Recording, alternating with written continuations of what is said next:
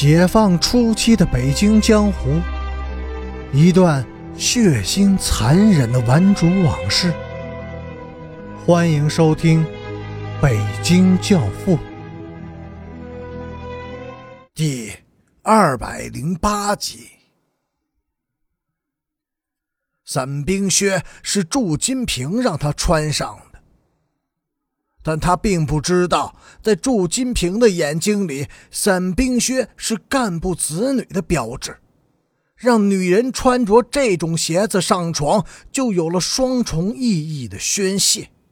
那么，傅芳在穿上了这双鞋之后，他又成了什么呢？边雅君突然觉得傅芳很可怜，他把被子掀开，发现傅芳哭了。他拉着她的手，把她从床上拽了起来，用力的搂进了自己的怀里，用手轻轻的抚摸着她的背脊。傅芳失声痛哭了起来。别哭了，边雅君用双手捧着傅芳的脸，一边用手指为她拭去不断涌出的眼泪。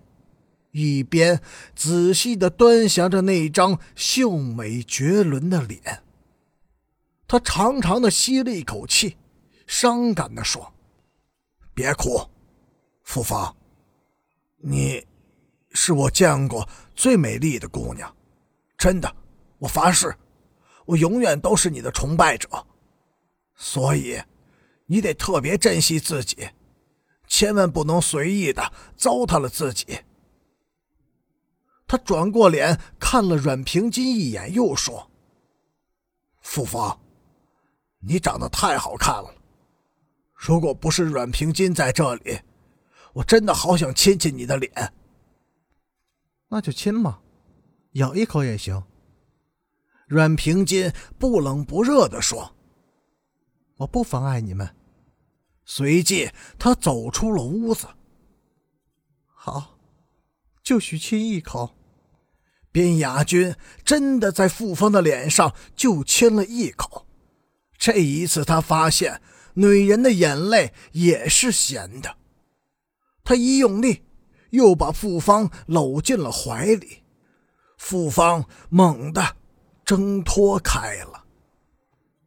围着篝火，顶着重霜，阮平金和边雅君进行了一次分量极重的谈话。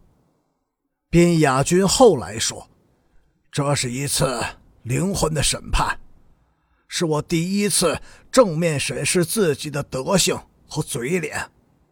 我发现我很丑，但是绝对没有理由自卑和自贱。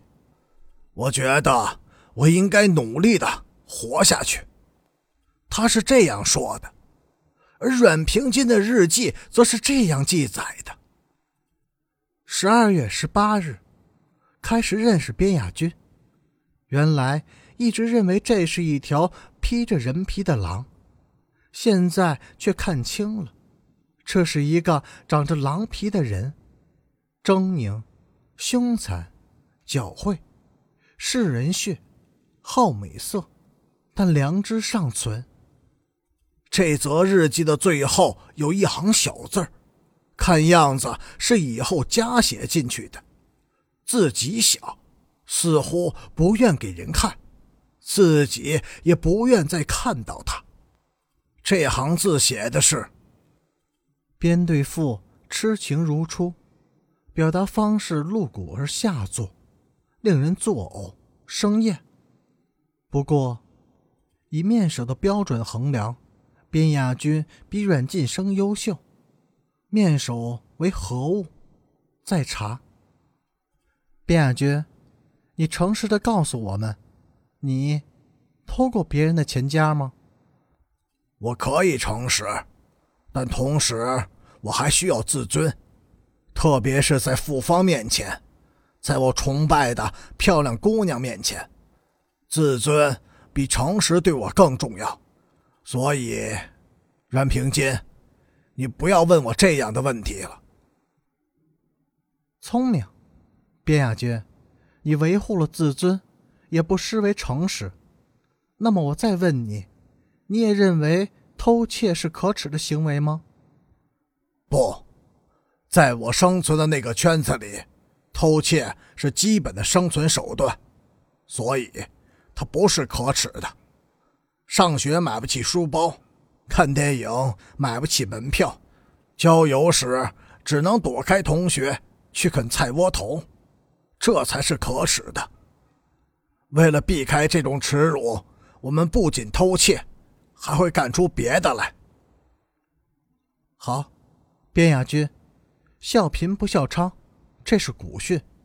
那么，你为什么不肯直接承认自己曾经偷窃过呢？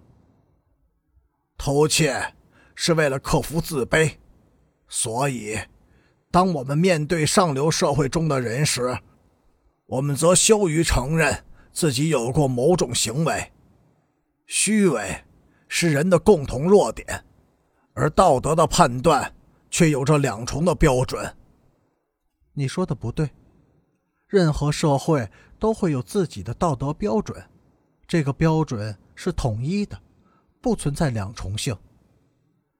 如果社会分裂了，道德还能统一吗？社会分裂？是的。由于经济条件和政治命运的巨大差异，社会分成上中下若干个等级。这个社会难道还是统一的吗？卞亚军，我们这个社会是存在着两个阶段，并且进行着你死我活的斗争。不过，社会是在无产阶级专政条件下统一的。偷窃是不劳而获的资产阶级人生观的表现，这个阶级是腐朽的，正在趋于灭亡。阮平坚，你缺乏社会生活的历练，所以你几乎是不可理喻的。